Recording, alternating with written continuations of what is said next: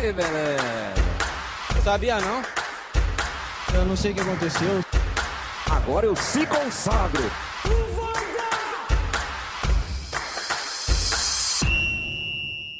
Fala, meu povo, artigo 5 em campo, para mais um podcast, edição número 20. E como a gente ficou aí um, uns 36 meses sem gravar, né? A gente tinha muito tema aí para escolher, né? Fomos para um tema que achamos necessário informar, né? Entrar que, que na mídia, digamos assim, na mídia tradicional, não é muito, não entram muito nesse assunto, né?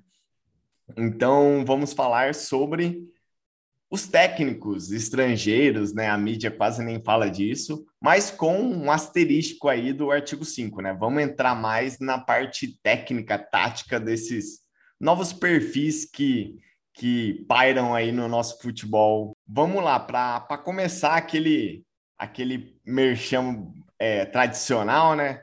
Se você está ouvindo isso pelo YouTube, já faz, segue o canal aí, estamos começando, estamos postando aí nossos conteúdos agora no YouTube, então sininho, se inscreve, like ou like, comentário.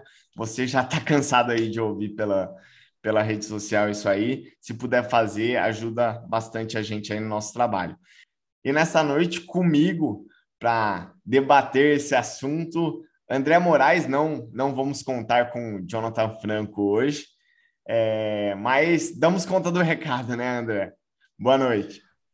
Boa noite, Felipe. Muito bom estar de volta. A gente passou um tempinho aí em férias, né, em ato, mas Vamos com tudo, vamos falar sobre esses, essas novas caras aí no futebol brasileiro, que o mercado de técnico mudou bastante. É, e, e eu já diria, já começando com as nossas opiniões, né? Eu diria mudou e mudou para muito melhor, né? Mas vamos, vamos aguardar ainda para essa nova leva aí, um, um julgamento se, se vão agregar bastante ou não.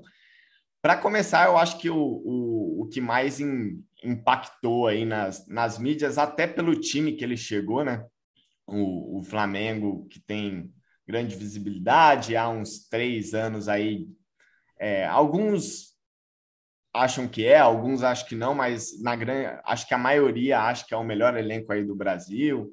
Paulo Souza chegou ao Flamengo, é, o técnico português, 51 anos, é, rodado, rodado com, com passou em times com, com nome até, no, obviamente nas suas respectivas regiões, mas times com nome, né? Passou pelo Queen's Park Rangers, o Seattle City, o Leicester, é, Fiorentina, Basel, Bordeaux, e antes de vir para o, para o Flamengo, estava na seleção da Polônia, até a saída lá foi meio conturbada, mas o treinador português chega para assumir o Flamengo e, e já trouxe algumas mudanças, né? De CT, é drone, é telão e tudo.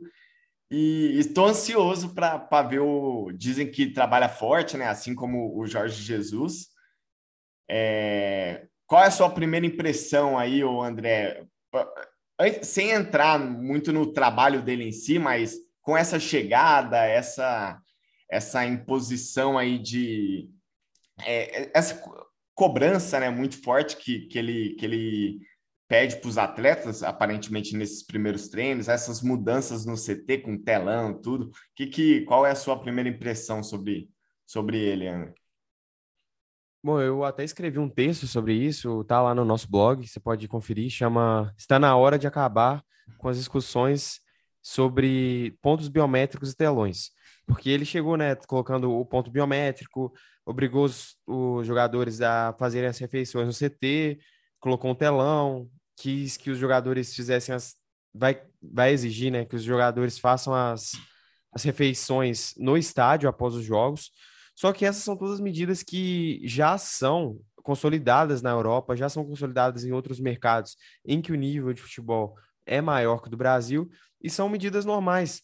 Ponto, toda empresa tem um jogador de futebol ele não tem que reclamar simplesmente por, por pelo tempo que ele fica no CT ser controlado.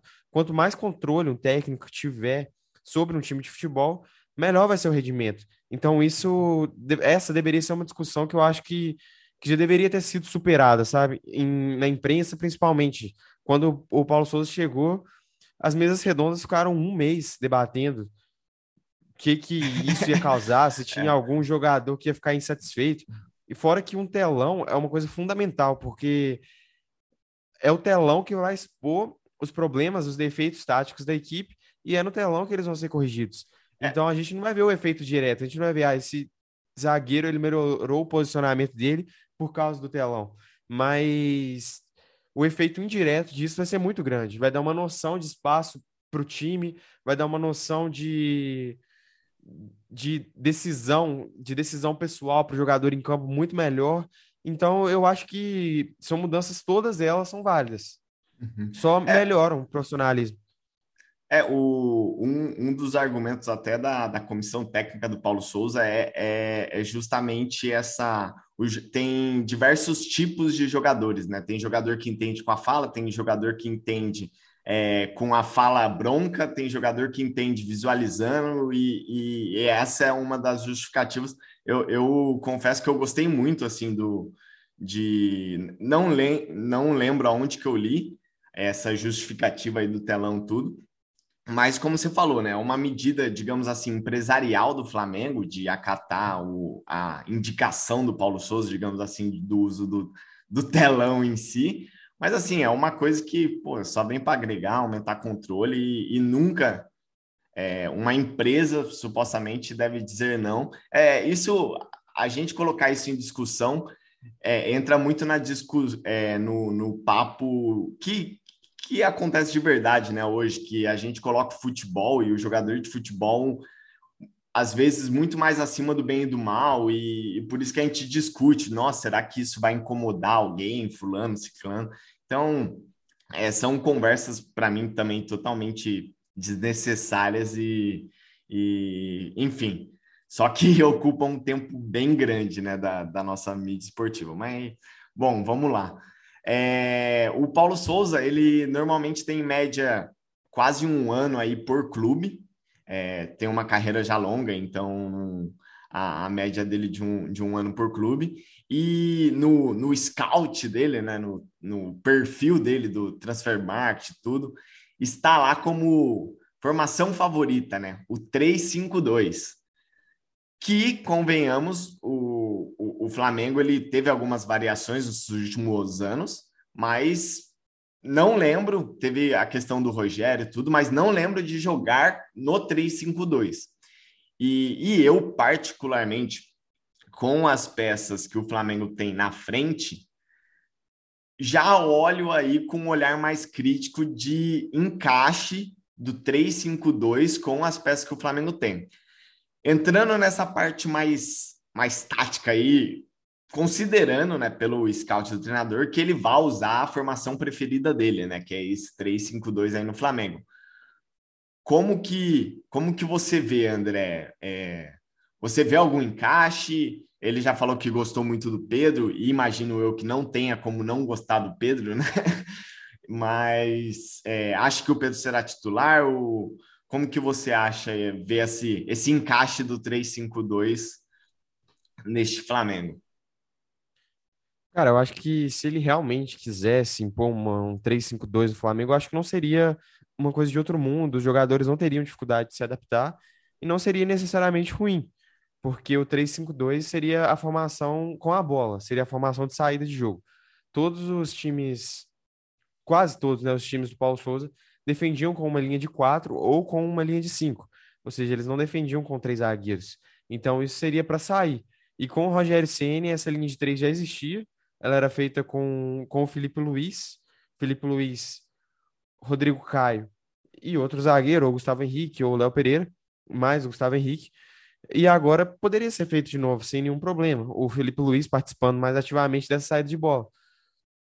E os dois da frente, no caso 3-5-2, o Flamengo já faz isso há muito tempo. A gente sabe até que existe um conflito entre o fato do, do Paulo Souza gostar de um atacante 9 e o Flamengo ter dois atacantes móveis. Nas últimas três temporadas, o Flamengo jogou com o Bruno Henrique e o Gabigol. Quando o Bruno Henrique saía da área, o Gabigol entrava.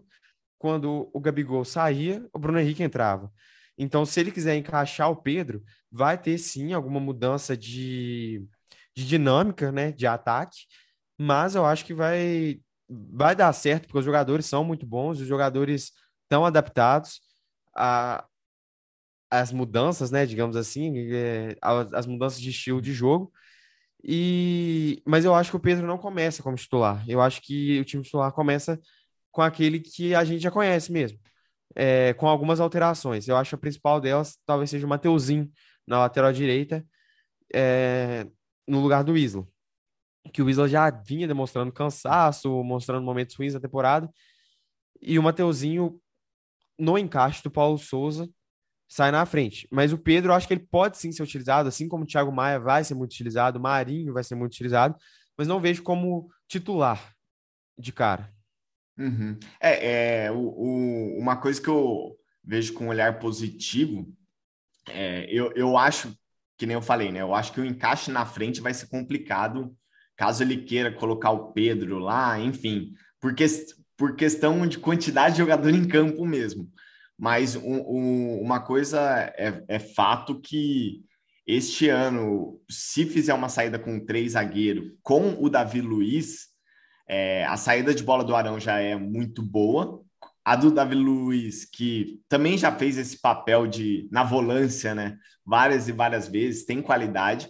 A saída de bola que, com a do Rogério, não funcionava como deveria, vai, uma saída mais fluida, tudo.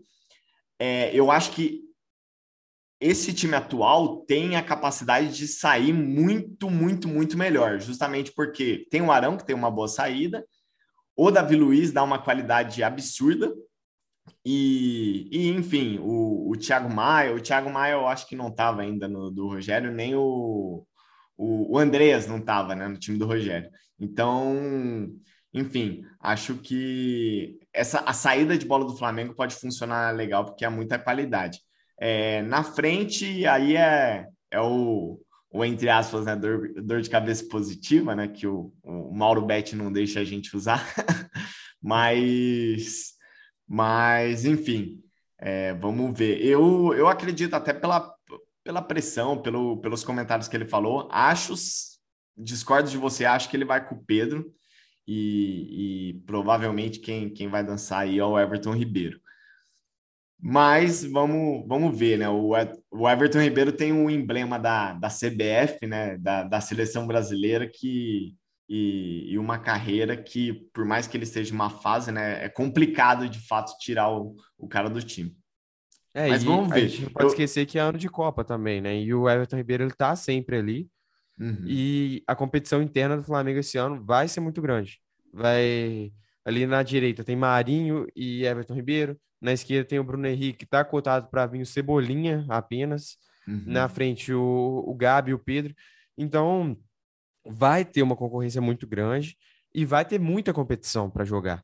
Então, quando a gente fala assim de time titular, vai ser até um pouco difícil definir quem são os titulares, porque o Flamengo vai jogar a Copa do Brasil, vai jogar a Libertadores, vai jogar o Brasileiro e vai brigar em todas nas cabeças, como tem sido nos últimos anos. Então eu acho que no primeiro encaixe o Pedro não está dentro. O Mateuzinho sim. É, indo para o segundo técnico, Mohamed El Turco. É, o, o, apelido é legal, né? O apelido é legal. Chegou, chegou ao Atlético Mineiro, Passou aí também por bastante times, não com o nome dos times que o, que o Paulo Souza passou, mas passou por times aí conhecidos, Tijuana, América do México, Celta de Vigo, Colón, é, o Monterrey, que é onde ele ganhou os títulos aí nessa, nessa versão nova aí do Monterrey. O Monterrey é super campeão no México, mas é, essa versão atual aí, até que provavelmente o Palmeiras vai enfrentar, ele esteve nesse projeto aí, 19, 21, ganhou títulos. Tem 51 anos, é argentino e também tem em média aí um ano por clube. Aí fica quase um ano por clube.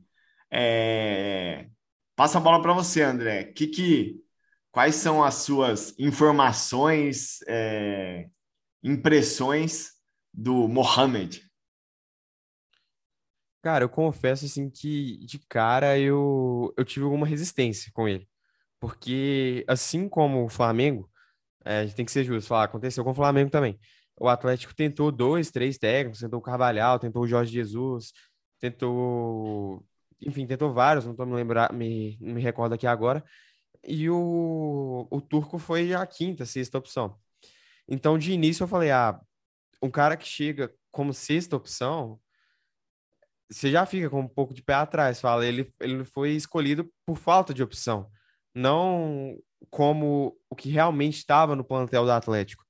Mas depois de estudar, de ver um pouco a carreira dele, os times que ele treinou, as formações que ele, que ele prefere, eu achei que foi uma boa escolha por alguns motivos. O principal deles é que não vai ser uma quebra de trabalho no Atlético. O Cuca tinha algumas características que era montar um time de transição muito bom, que era montar um time direto. Os, os zagueiros acionavam os meio de campo, os meio-campistas, acionava os, os pontas, os extremos de forma direta, e era um time muito muito rápido, um time muito que buscava o gol o tempo inteiro. E eu acho que o, o Turco ele tem essa característica, os últimos times dele ele fez times menos retentores da posse, ele usava as triangulações no corredor lateral com um meio-campista, um lateral e um extremo, como o Atlético fez muito com Alan, é, Arana, Arana, e Keno. Então, vai ser uma continuidade de trabalho. Fora que a principal marca dele é que ele é um treinador maleável. Ele é um treinador que, que quer potencializar os seus jogadores. Ele não faz questão de colocar o, o esquema tático preferido dele, custe que custar. Como a gente está vendo em muitos casos no Brasil, o mais famoso deles é o Silvinho. O Silvinho tem mostrado pouca habilidade em, em potencializar seus jogadores. Ele tem é, submetido os jogadores, jogadores ao, ao seu este... é, e não ao contrário. É o esquema o... tático de, de, de criação, né? De é, estimação. É, e o Turco chegou e falou: não, o campo é soberano. Uma dificuldade que ele pode ter nesse início de trabalho foi a saída do Diego Costa. Tá certo que o Diego Costa tá com muito embrólio, tá com muita coisa que a gente não vê de cara. Parece que ele tá com um problema físico, que ele tem várias coisas. Só que a figura do 9, independente do esquema tático que o Turco como costumava usar, a figura do 9 ela estava tá, sempre presente, ela era sempre muito atuante e muito importante para o encaixe do time, porque muitas vezes o time fazia uma ligação direta e o 9 era o responsável por, por sustentar todo, todo o ataque, fazer o pivô, parar, olhar, ver quem vem de trás. Por causa disso, eu acho que o Atlético buscou o Fábio Gomes, né, que foi destaque na MLS no último ano. E eu acho que o Hulk vai começar o ano, ou se não vai começar de cara, vai ao longo do ano se adaptando a, a, a posição fixa do 9. A centroavância. Porque o Hulk com o Cuca a gente viu. É, exatamente, a centroavância. com o Cuca ele caía pela direita, ele baixava, ele rompia a linha, ele fazia várias coisas e ele era móvel pra caramba. Agora, com o, o Turco, ele pode ficar mais preso. E é um desafio do, do Mohamed, Antônio Mohamed, de, de fazer o Hulk ter essa função mais central menos móvel e mesmo assim continuar com potencializando né, as, as melhores características do Hulk, que são a arrancada, o chute de fora, a capacidade de prender a bola, de, de temporizar, de ver quando o time precisa acelerar, quando o time precisa acalmar, enfim. Mas eu tô confiante para esse, esse início de trabalho, eu acho que vai ser bom. Eu, igual eu falei, no início eu tive um. Eu torci um pouco o nariz, mas estudando melhor, eu acho que que pode sim dar certo. E no último jogo, que é contra. Nossa, não tô lembrado contra quem. O Atlético já estreou seu time titular e já foi bem pra caramba, né? 3 a 0 uhum. É, o, eu, eu acho que até é, o, o maior legado dessa abertura dos portos aí que a gente teve para os técnicos é essa adaptação de esquema, né? O, o Palmeiras agora, no, pós um ano e meio que podemos dizer que tem um esquema de titular, o Sampaoli, o Jesus todos os técnicos estrangeiros aí, os três de mais sucessos, né? Que, que passaram por aqui, pegam nessa tecla, né? E, e acho que isso, isso é a, acho que é a principal lição aí para os nossos técnicos que o, o de adaptação, né? O de adaptação. É, sobre, sobre o Hulk no comando do Atlético, do, no comando do, do Atlético, do, do ataque do Atlético, eu juntei os dois. Uhum. É, eu acho que ele vai bem mesmo. É, tem que ver como que vai ser o, o encaixe do, do Ademir, que chegou. É, não, não sei se, se vai chegar para ser titular. E, e, aí, se ele chegar para ser titular, eu vejo sim o Hulk indo para o comando do ataque.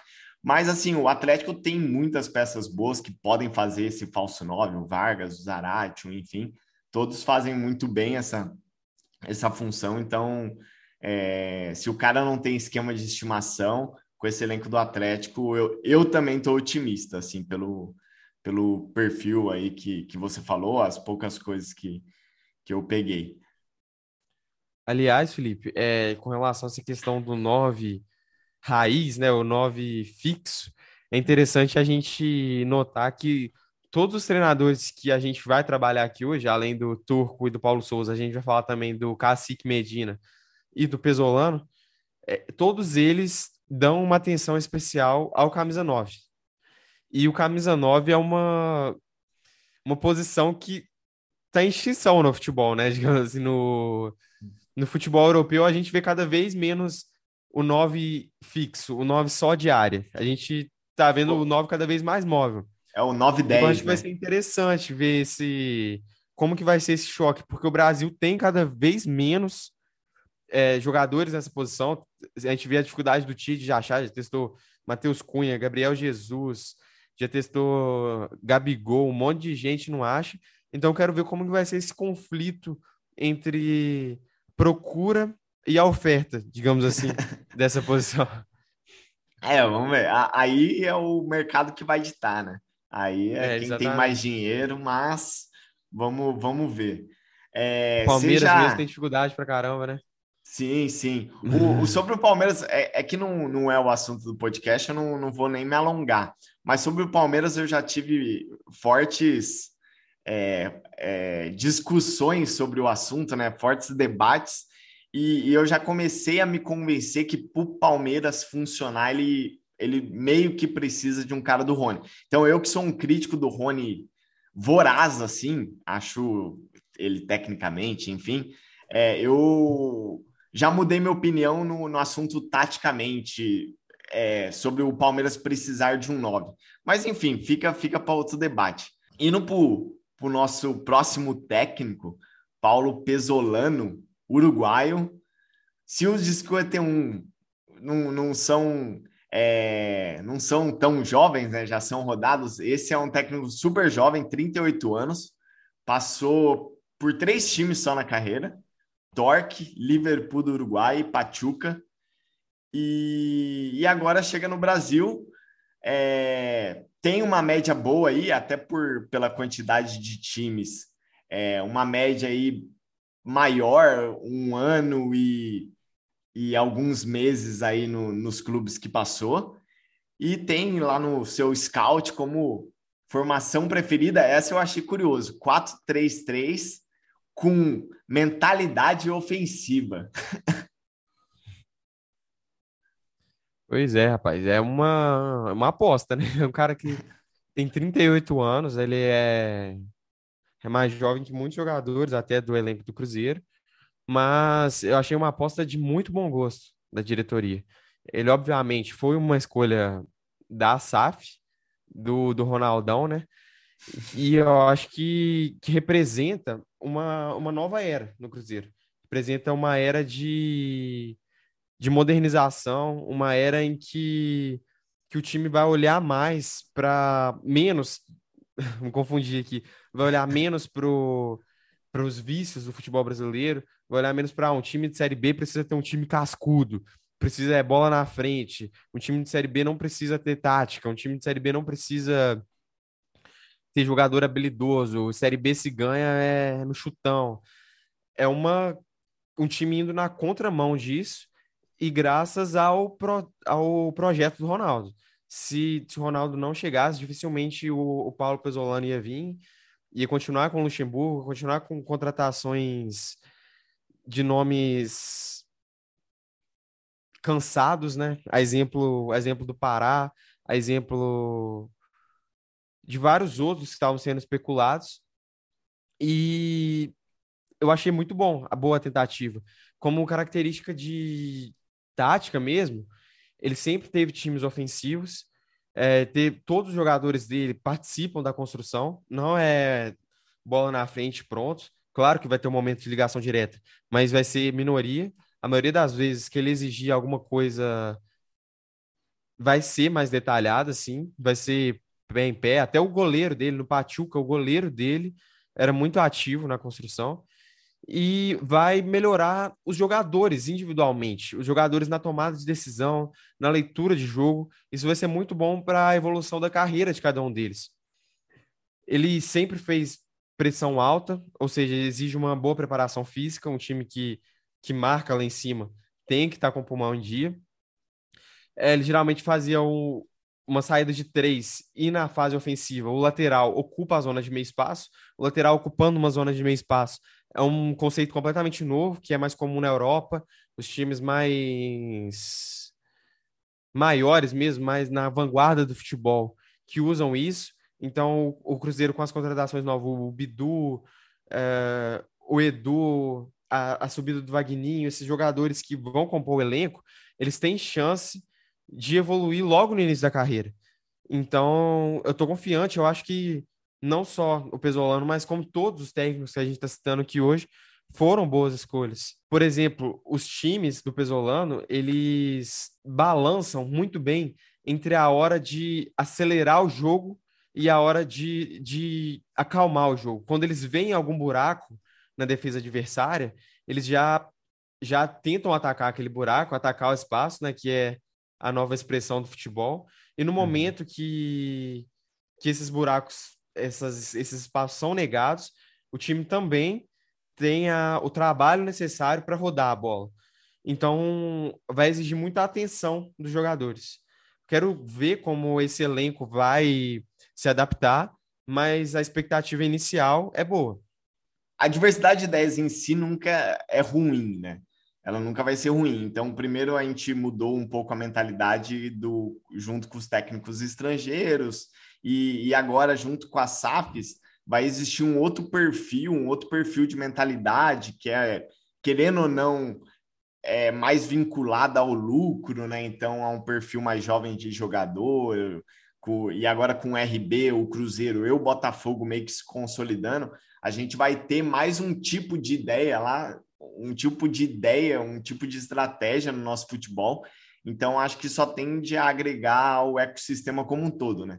Então, a vinda desses treinadores junto com essas SAFs, pô, eu eu eu tô bem otimista assim pro, pro futebol que a gente vai ver. Estamos sendo otimistas, né, com, com os técnicos aqui que a gente está falando. Então. É, a gente está sendo acho... muito bonzinho. É, a gente está sendo Mas muito eu, bonzinho. Eu honestamente gostei bastante de todos os nomes. Quando uhum. e... vendo, né, o que a gente já viu. É, então assim. É, acho que, que é, é, mais um perfil aí que vai agregar justamente vinculado a essa mentalidade da SAF aí, que, que acredito eu que vai agregar para a nossa cultura do futebol, né? Que é o que a gente tanto discute. Por último, é, eu sei que eu dei uma bagunçada no roteiro aí, né, o André? Alexander, Não, problema, Alexander Cacique Medina. Alexander Medina também é uruguaio, também é, podemos dizer que é jovem, 43 anos. É, treinou Nacional do Uruguai, Tajeres, pouco, poucos clubes também, e tem aí em média um ano, um ano e três meses, um ano e dois meses aí na, na frente desses clubes. Qual a tua impressão dele para o Inter? Inter que querendo ou não, montou, perdeu algumas peças, mas assim, perdeu o Yuri Alberto, Patrick, mas assim, tá com peças interessantes ainda, né? É um, é um time interessante o Inter que eu acho que pode entregar mais do que entregou ano passado. Cara, a... o clima lá pelo, pelo lado do, do Rio Grande do Sul é muito bom, na verdade. Acho que tinha bastante tempo já que a gente não via um, um treinador ser tão festejado e bem aceito como está sendo o Cacique, né? É claro que o, na época que o Miguel Angel chegou, ano passado, também tinha muita expectativa, é, os trabalhos dele eram muito bons, mas agora parece que a torcida está gostando mais ainda. E isso já é uma boa notícia, porque o Inter fez bons times, tinha bons elencos, mas parecia que faltava alguma questão anímica mesmo, né, para chegar a, a brigar por título de forma real e, e bater na trave, digamos assim. É, até agora foram dois jogos, mas ele já mostrou algumas características boas, algumas características que, que podem ser trabalhadas e desenvolvidas ao longo do, ao longo do ano. Uma delas que eu notei foi principalmente que ele gosta de sobrecarregar a última linha do adversário. Ele gosta de, de chegar com muita gente na frente, muita gente pisando na área. É uma perda enorme o virar aberto para o Inter, mas eles trouxeram também o Wesley Moraes, que estava no Aston Villa, e parece que encaixa nesse esquema que o, que o Cacique Medina quer, quer impor. Então, o Tyson ali como ponta de lança, né, que é ficar atrás do, do centroavante, o Bosquilha, o... O D'Alessandro, o, pode ser não, até o David, né? Não, o D'Alessandro não. D'Alessandro é só pro... pro pra, pra, pro, pro, pro gauchão. Mas o David vai ser muito utilizado, o Bosquilho, o Maurício. Então, são jogadores que conseguem fazer a bola circular no meio de campo, mas eles chegam também com força ao ataque para sobrecarregar essa, essa área do adversário. É, eu acho que o David vai ter bastante espaço e, e é isso. A gente pode esperar um Inter bem direto esse ano, um time que não vai enrolar muito para construir, que vai chegar mesmo no ataque. Ele gosta de fazer uma saída de bola sustentada para atrair o adversário e deixar os atacantes com espaço lá na frente, ou seja, ele chama o, o adversário, bagunça o outro time, lança a bola direto e, e ele encontra vários jogadores no mano a mano. E também um time muito propositivo, que não vai esperar nem um pouco os, o adversário, como muitos técnicos brasileiros fazem. Ele tem uma frase que, que ficou famosa, que é Nós outros jugamos a futebol meu, vou gastar meu espanhol aqui, que significa a gente que a gente que joga futebol. A gente não vai esperar o outro time chegar. A gente que vai que vai propor esse jogo. Então, são boas as notícias lá no, no Rio Grande do Sul também. E o Inter tá precisando sair dessa fila, né? É um time muito grande para ficar numa fila tão grande de brasileiro. De, de Libertadores não tanto, mas de brasileiro já tem um tempinho. É, então, o... É, eu, eu, eu acho curioso. que. Eu, é, é, eu, eu ia falar isso. Eu, eu, eu tô mais curioso do que com expectativa. Eu, eu, eu também acho que do, o, o nome é um, é um nome é, interessante e, e de frase de impacto é, é, é, bem legal, bem bonita essas coisas, né? Assim, se, se ele cumprir o que ele fala, né? Que tende a, a ser, né? Vai, vai ser um time legal de acompanhar. É, acho que David, Tyson, o, o Wesley vai, vai é, forma um, um, ataque bem, bem legal. Eu tô, tô curioso também para ver esse Inter. Bom, finalizamos por aqui. É, esse foi o, o podcast edição número 20 aí. Queria agradecer a você que ouviu até aqui. Deixe o comentário, siga nas plataformas aí, siga a gente nas redes sociais. E, e é isso. André, comentário final. Bom, agradecer aí mais uma vez pela oportunidade, Felipe, que, que a gente tem, né, de, de gravar esse podcast. Agradecer a você que ouviu até agora e esperamos que, que tenha sido de bom proveito, que você tenha aprendido um pouco mais sobre sobre as táticas, sobre os novos técnicos. Sobre as carinhas que tá aparecendo. Sobre aí. as novas caras, exatamente. E siga a gente aí no nosso blog, nosso Twitter, em todas as redes sociais, que a gente possa continuar fazendo esse podcast com regularidade. Fechou. Falou. Até. Que beleza. Sabia não? Eu não sei o que aconteceu. Agora eu se consagro.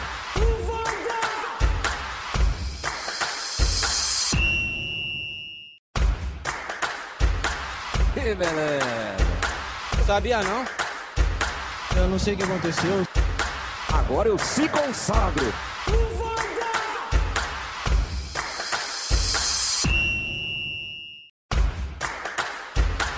Que beleza. Sabia não? Eu não sei o que aconteceu. Agora eu se consagro.